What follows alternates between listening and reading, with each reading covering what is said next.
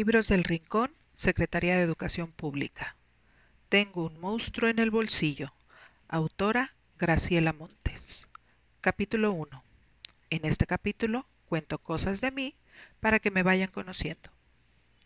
Voy a empezar por acá porque la señorita de español dice que cuando una se pone a contar algo siempre tiene que empezar por el principio. ¿Será cierto? No digo que no, pero tengo ganas de escribir una cosa, una sola cosita antes de empezar por el principio. Y como últimamente me da por hacer las cosas que tengo ganas de hacer, voy a decirla. Tengo un monstruo en el bolsillo. Bueno, ya está. Ahora estoy más tranquila y puedo empezar, como dice la señorita de español, por el principio. El principio de todo esto fue un principio así nomás, de un día de broncas, y fue por eso que al principio yo no me di cuenta de que ese era el principio. Ahora sí que me doy cuenta de que ese fue el principio me doy cuenta porque después me pasaron muchas cosas de esas que no son cosas así nomás, cosas de los días de broncas, sino cosas de esas que yo llamo maravillosas, terribles y extraordinarias. Muchas veces en los 11 años que tengo, me dije que lo que más quería yo en el mundo era que me pasaran cosas maravillosas, terribles y extraordinarias.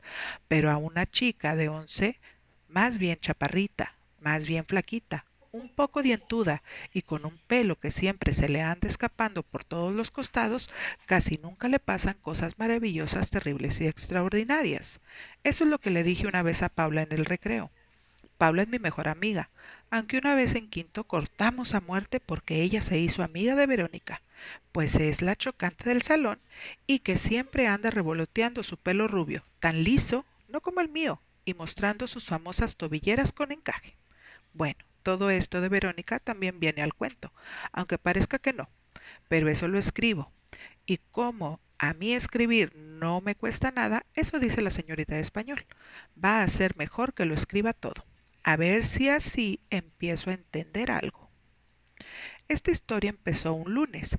A mí los lunes no me gustan y además este lunes me fui para la escuela con un poco más de bronca que otros lunes porque mi mamá quiso a toda costa que me pusiera el suéter amarillo. Y las dos cosas que a mí menos me gustan son los suéteres y cómo me queda el amarillo.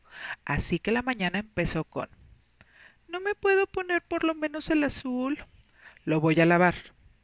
¿Y si me pongo solo la blusa?